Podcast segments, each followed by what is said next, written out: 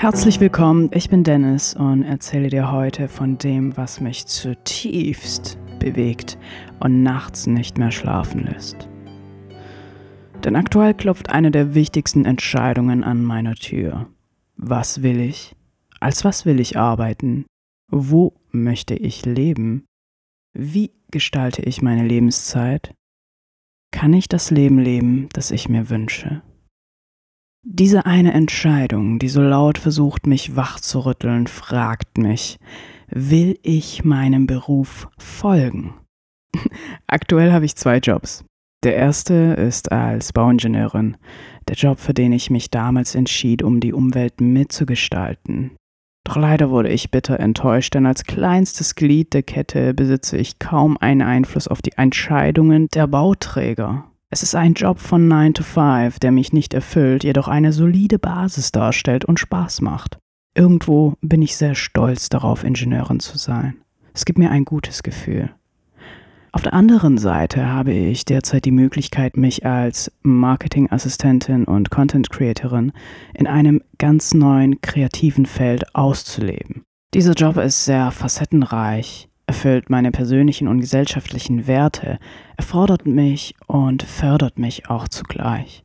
Alles ist hier neu. Ich kann mich als Mensch weiterentwickeln, habe wundervolle Kollegen an meiner Seite und eine Mentorin, die mich fortwährend unterstützt und das Beste aus mir herausholt. Doch ich kann mich nicht entscheiden. Ich sage oft, dass das Leben eine Schwingtür ist und wir uns nur für eine Option zu entscheiden haben. Diesen Weg einfach nur einschlagen dürfen, egal welcher von beiden es denn sein mag.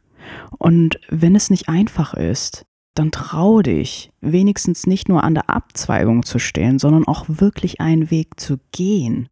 Und wenn es die falsche Entscheidung war oder ein Weg, der dich nicht erfüllt, dann lauf zurück und entscheide dich erneut.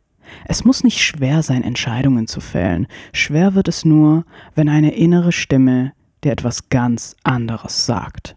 Doch bevor ich der klopfenden Entscheidung eine Antwort gebe, möchte ich noch kurz etwas ausholen. Die Entscheidung in der Berufswahl beeinflusst meinen gesamten Lifestyle. Homeoffice versus im Büro arbeiten. In Berlin bleiben versus die Welt entdecken flexibel sein versus starre Arbeitszeiten, Konstante versus Neuanfang.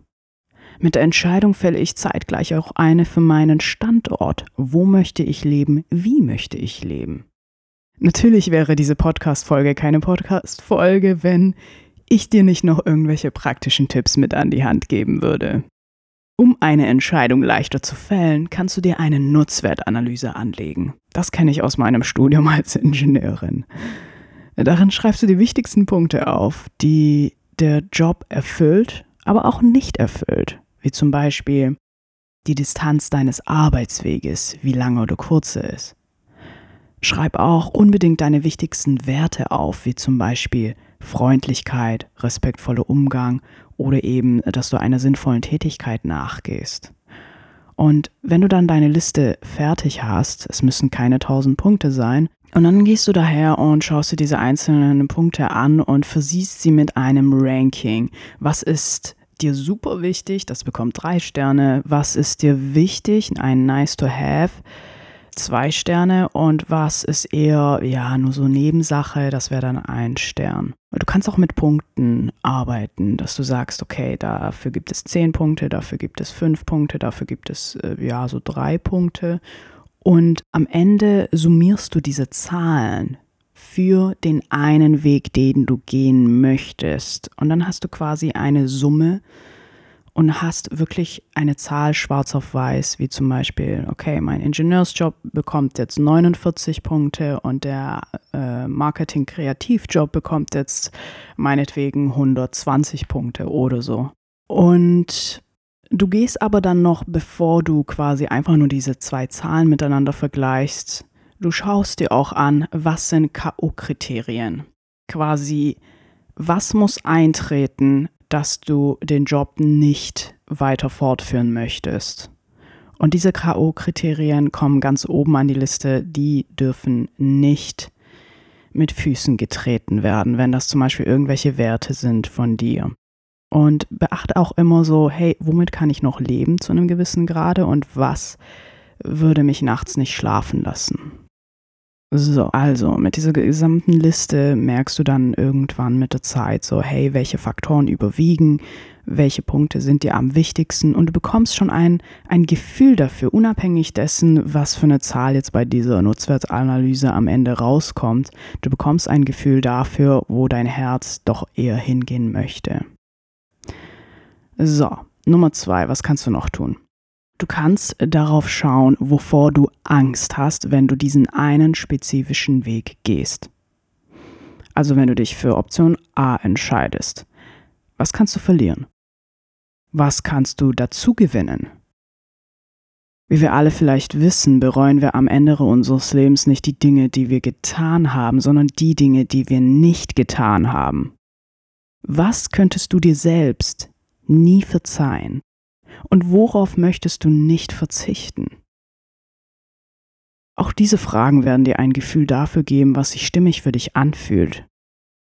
Und abschließend frage ich dich, was ist, wenn du dich für keinen dieser Optionen entscheidest? Kannst du auch damit leben? Meine Antwort auf all diese Fragen lautet, es gibt sie nicht. Es gibt nicht die eine Entscheidung, zumindest nicht für mich. Ich stehe am Gabelweg und kann die Fragen nicht beantworten, und dieser Zustand des Steckenbleibens baut enormen inneren Druck in mir auf, zudem ich auch eine zeitliche Frist bekommen habe, bis wann ich diese Entscheidung zu fällen habe. Doch ich möchte diese Folge nicht damit abschließen, dass ich nicht weiß, was ich will oder für was ich mich jetzt nun entscheide. Ich möchte den Horizont etwas erweitern. Und zwar, keine Entscheidung ist auch eine Entscheidung nämlich, dass ich keine der beiden Wege gehen möchte und gehen werde. Vieles fühlt sich sehr stimmig an, wenn ich mich für den Neuanfang entscheide, doch ich möchte nicht nur woanders neu anfangen, ich möchte in mir neu anfangen, ich möchte an den Urzustand meines Ichs zurück. Und das kann ich nicht, wenn ich in einem ganz neuen Feld anfange zu arbeiten, was mich eigentlich davon ablenkt, was ich eigentlich tun möchte, womit ich meine Gedanken beschäftigen möchte. Die Gedanken bleiben bei mir, bleiben bei dem, was ich als Lebensziele für mich selbst festgestellt habe und auch verfolge. Ich möchte an den Urzustand meines Ichs zurück. Und wenn ich mich zurückerinnere an meine Kindheit, bleibt mir ein Bild vor den Augen. Ich mit der Gitarre. Ein Lebensziel, das ich nicht länger vor mir herschieben möchte, aus Angst, dass ich es nicht schaffen könnte. Ich möchte mir Mühe geben, dieses Ziel auch zu erreichen, vor abertausenden Menschen zu stehen, sprechen, singen, tanzen, all das, nicht nur in meinem stillen Kämmerlein. Das heißt, meine Entscheidung ist, mich nicht für diese zwei Joboptionen zu entscheiden, sondern meinen eigenen Weg zu gehen. Doch das bedarf noch Zeit, das bedarf noch Erfahrung, das bedarf noch Disziplin. Ich weiß, dass es für diesen Weg sehr viel Mut und Arbeit und Durchhaltevermögen bedarf. Ich weiß aber auch, dass meine Motivation bis zu meinem letzten Atemzug anhält. Eine Motivation, die mit jeder Note, mit jedem Sound, mit jedem Vers und jedem Chorus weiter aufblüht. Es ist das Erste, naja, fast das Erste, woran ich morgens denke, wenn ich aufstehe. Das Erste, was ich tun möchte, wenn ich mich an den Schreibtisch setze. Das Letzte, was ich tue, bevor ich schlafen gehe. Das heißt, ich entscheide mich für mich und nicht für andere. Alles Gute auch für dich. Für euch, für meine Arbeitgeber, für alle da draußen, denen es schwerfällt, Entscheidungen zu treffen. Tu es. Entscheide dich dafür, was dir Frieden bringt und Freude bereitet. Und wenn es dir schwerfällt, dann versuch den einen Weg und vielleicht irgendwann den anderen Weg. Bis bald, meine Lieben. Hadi, ciao.